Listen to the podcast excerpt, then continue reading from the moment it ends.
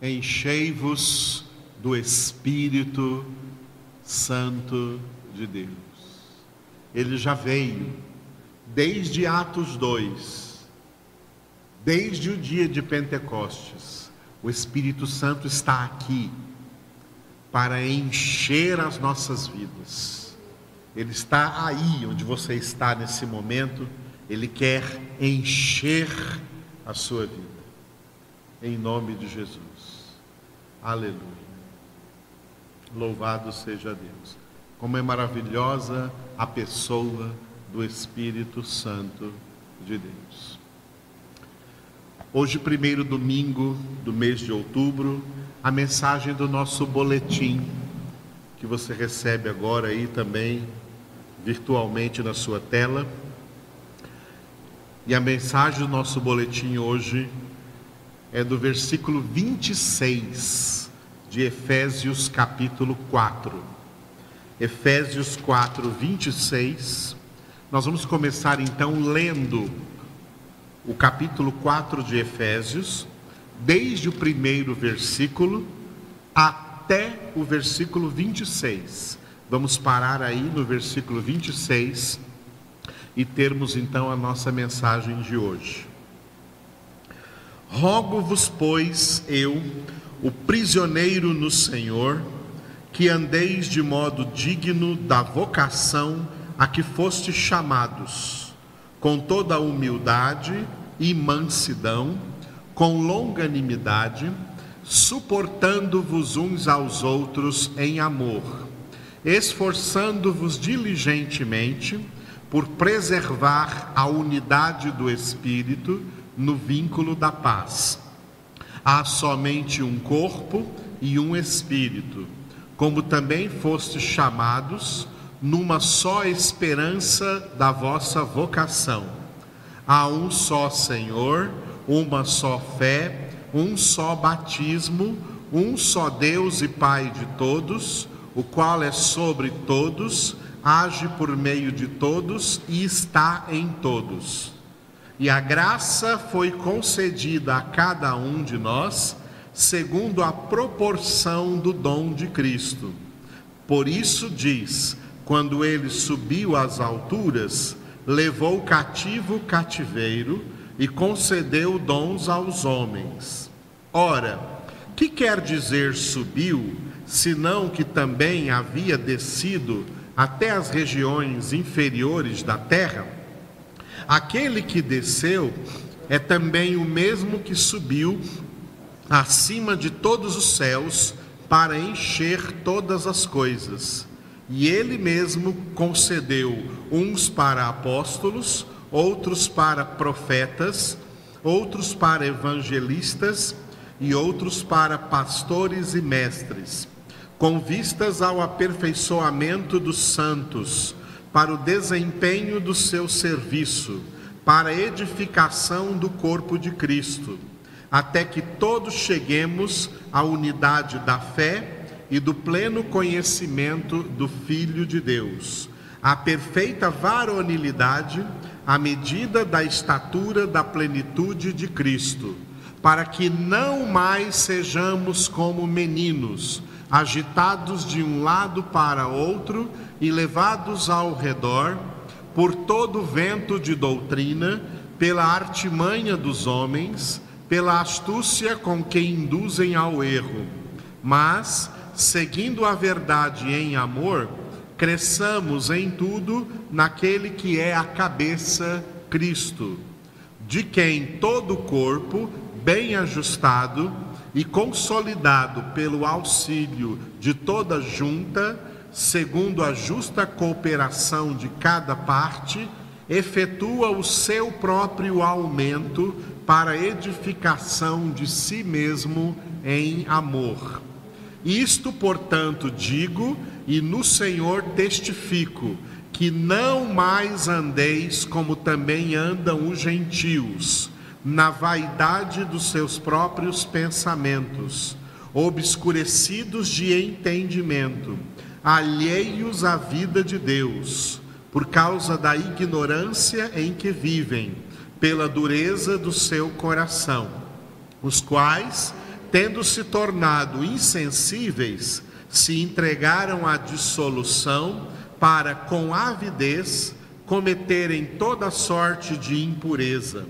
Mas não foi assim que aprendestes a Cristo, se é que de fato o tendes ouvido e nele fostes instruídos, segundo é a verdade em Jesus, no sentido de que, quanto ao trato passado, vos despojeis do velho homem, que se corrompe segundo as concupiscências do engano, e vos renoveis no espírito do vosso entendimento, e vos revistais do novo homem, criado segundo Deus, em justiça e retidão, procedentes da verdade.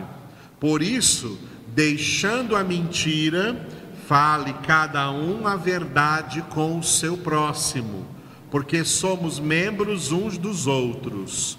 Irai-vos e não pequeis, não se ponha o sol sobre a vossa ira este último versículo, versículo 26, é o do nosso boletim.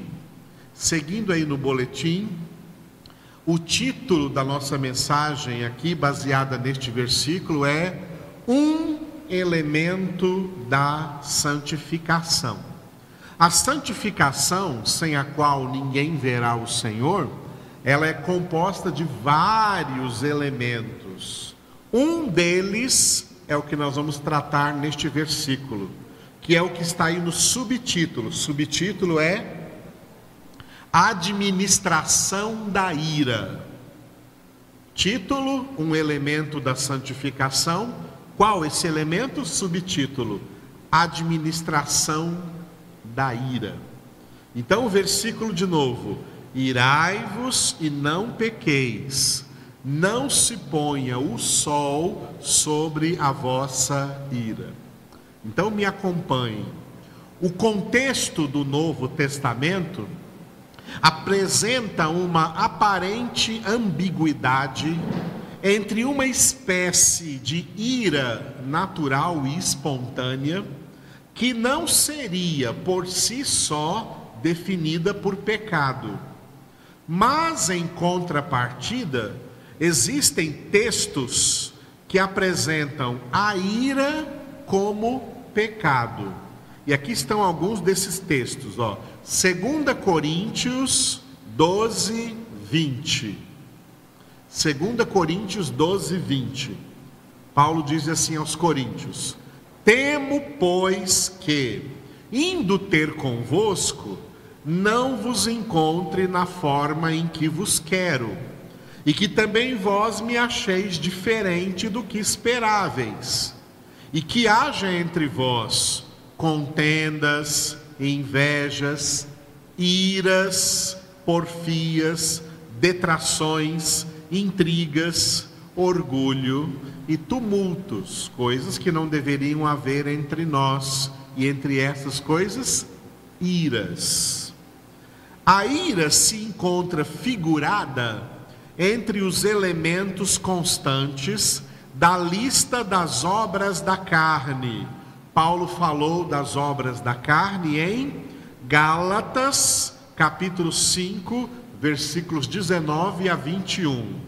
Gálatas 5, 19 a 21. Ora, as obras da carne são conhecidas e são prostituição, impureza, lascívia, idolatria, feitiçarias, inimizades, porfias, ciúmes, iras, discórdias, dissensões, facções, invejas, bebedices, glutonarias e coisas semelhantes a estas, a respeito das quais eu vos declaro como já outrora vos preveni, que não herdarão o reino de Deus os que tais coisas praticam.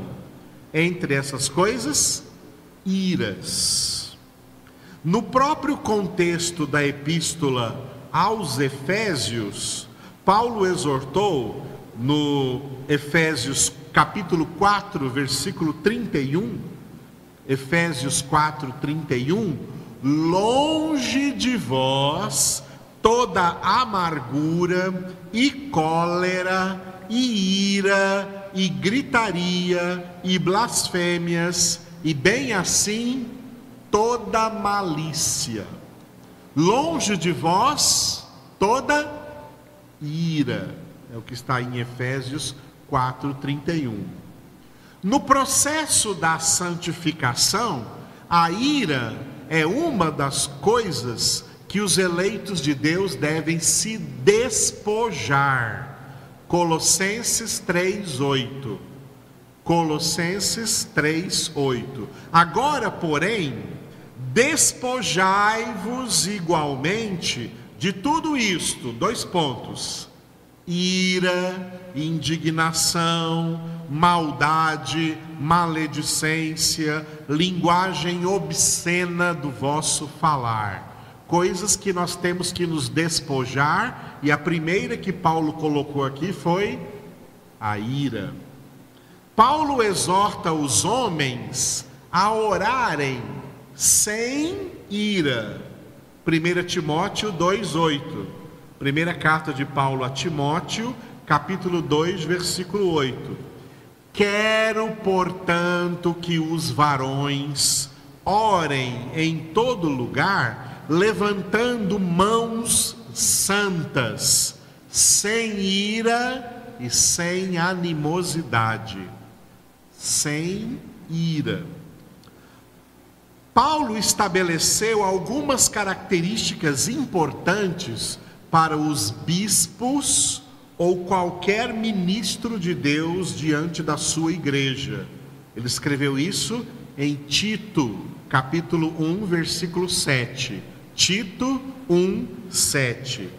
Porque é indispensável que o bispo seja irrepreensível como despenseiro de Deus, não arrogante, não irascível, não dado ao vinho, nem violento, nem cobiçoso de torpe ganância. Dentre todas essas coisas, não irascível, alguém que se ira com facilidade, tá?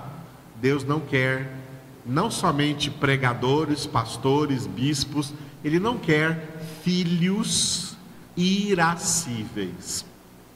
Todos esses textos que eu li com vocês agora são textos que demonstram ira como sendo pecado. Por outro lado, no texto em questão de Efésios 4, 26, irai-vos e não pequeis, está subentendida a ideia de que o fato de se irar não constitui por si só em pecado, porque o pecado ocorreria em alguma atitude que a pessoa irada assumisse. No que você faz com a ira é que está o pecado. Nesse sentido, a ira é definida como uma reação emocional normal em qualquer pessoa. Uma emoção que capta alguma contrariedade e produz a ira como efeito imediato e não premeditado, ou seja, Ninguém fica irado porque quer ficar irado, fica irado porque alguma situação provocou ficar irado. Assim, neste texto de Efésios, Paulo exortou os crentes a não pecarem quando ficarem irados por qualquer motivo que seja. Deus é impecável é impossível a Deus pecar, mas Deus fica irado. Salmo 7, versículo 11, Salmo capítulo Salmo Salmo número 7, versículo 11. Deus é justo juiz. Deus que fica irado todos os dias. Deus fica irado todos os dias, mas não peca. Somente Deus pode agir em decorrência da sua ira, porque tanto a sua ira é justa, quanto justa também será a sua ação decorrente dessa ira. Ao homem não é permitido agir em decorrência da sua ira, seja o que for que excitou essa ira. E quem deu o motivo disso foi Tiago, Tiago capítulo 1, versículos 19 e 20. Tiago 1, 19 e 20. Sabeis estas coisas, meus amados irmãos. Todo homem, pois, seja pronto para ouvir, tardio para falar, tardio para se irar. Porque a ira do homem não produz a justiça de Deus. Então o homem não está autorizado a agir na sua ira. Quando um eleito de Deus sentir-se irado por algum mal causado por quem quer que seja, a sua atitude deve ser orientada da seguinte maneira, como Paulo descreveu em Romanos 12, do versículo 17 ao 21. Romanos 12, de 17 a 21. Não torneis a ninguém mal por mal. Esforçai-vos por fazer o bem perante todos os homens. Se possível, quanto depender de vós, tende paz com todos os homens. Não vos vingueis a vós mesmos, amados, mas dai lugar à ira, a ira de Deus, não a sua. Porque está escrito, Deus falando: A mim me pertence a vingança, eu é que retribuirei, diz o Senhor. Pelo contrário, se o teu inimigo tiver fome, dá-lhe de comer se tiver sede, dá-lhe de beber, porque fazendo isto, amontoarás brasas vivas sobre a sua cabeça. Não te deixes vencer do mal, mas vence o mal com o bem. Essa é a orientação da palavra de Deus para nós. Portanto, voltando ao nosso versículo, Efésios 4, 26. Irai-vos e não pequeis, não se ponha o sol sobre a vossa ira. A segunda parte deste versículo, não se ponha o sol sobre a vossa ira, constitui a exortação bíblica acerca do que fazer com a ira. É isso aqui, ó. Ocultá-la completamente dos homens resolvê-la única e exclusivamente diante de Deus em oração. É isso que significa não se ponha o sol sobre a vossa ira. Ninguém te veja irado. Você não está permitido, não está autorizado por Deus a mostrar a sua ira para ninguém esconda a sua ira de todos. Resolva a sua ira só diante de Deus, fazendo três coisas. Primeiro, confessando diante de Deus o seu sentimento de ira. Senhor, eu fiquei irado com isso que aconteceu. Só com o Senhor. Segundo, obedecendo a Deus no ato de perdoar a pessoa que causou a ira, seja quem for e seja o que quer que tenha feito. Senhor, eu libero perdão para a pessoa que foi responsável por eu ter ficado irado. Terceiro, orar em favor da pessoa abençoando-a e permitindo que o amor de Deus, que é derramado em seu coração pelo Espírito Santo, restaure suas emoções e passe a amar a pessoa causadora da ira. São essas três coisas que tem que se fazer. Não se pôr o sol sobre a ira significa não manifestar a ninguém a sua ira, nem a pessoa causadora da ira, nem a qualquer outra pessoa. Atenção aqui, isso é de suma importância, porque existem muitas pessoas que procuram, eu coloquei entre aspas, ombros cúmplices. Ombros cúmplices para chorarem suas mágoas e formar, como que por vingança, uma espécie de partido contra a pessoa causadora da ira. Quem age assim, peca. Irai-vos e não pequeis. Não se ponha o sol sobre a vossa ira. A ira, portanto, é um sentimento da alma humana. Como tal, ela é um dado denunciando uma realidade de contrariedade que demanda uma atitude correta, jamais uma atitude incorreta. Quem age corretamente diante da ira, como supracitado nos três itens que eu coloquei, receberá ministração de cura em sua alma, ou seja, em seu coração. No entanto, quem age erroneamente diante da ira, permitindo que o sol incida sobre ela, tornando-a manifesta a todos, causa dano à sua própria alma, porque alimentará as tendências pecaminosas da raiva, do ódio, da mágoa, do ressentimento, do rancor, da revolta e do desejo infame de vingança ou revanche.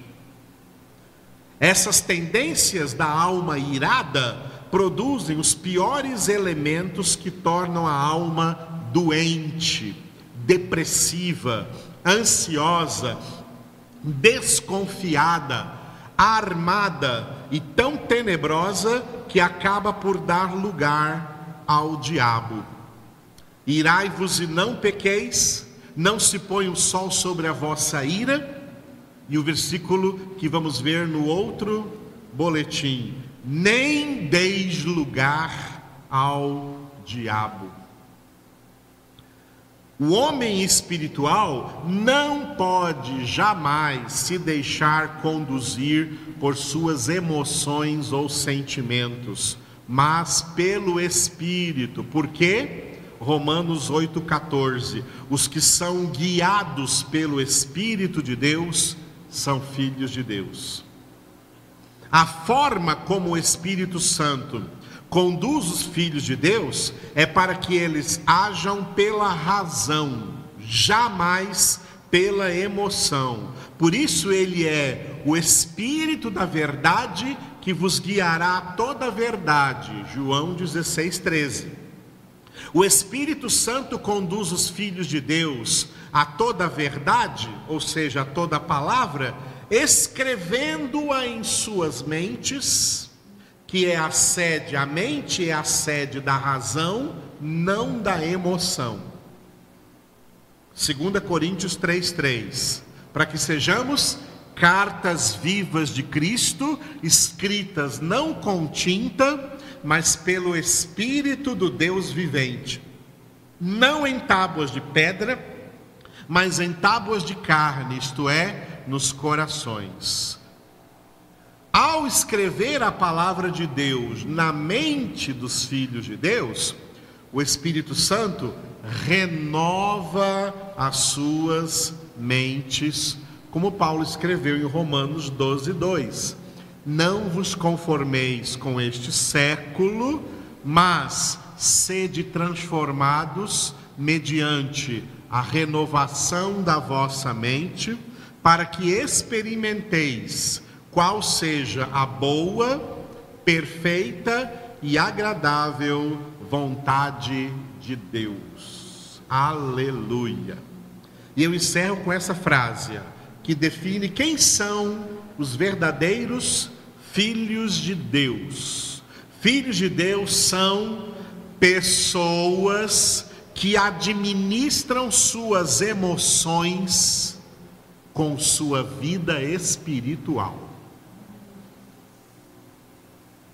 Filhos de Deus não são guiados por emoções. Eles têm emoções, mas eles administram essas emoções, inclusive a ira. Eles administram essas emoções na sua vida espiritual, submetendo-se ao Espírito Santo de Deus. Por isso, a mensagem do nosso boletim um dos elementos da santificação é a administração da ira. E você pode incluir aí a administração de qualquer emoção. Não se deixe levar pelas suas emoções. Não se deixe levar pelos seus sentimentos. Deixe-se conduzir pelo Espírito de Deus. Oremos a Ele. Obrigado, Espírito Santo, pela tua presença, pela tua manifestação em nossas vidas. O Senhor é o Espírito da verdade, que vieste para nos guiar a toda a verdade.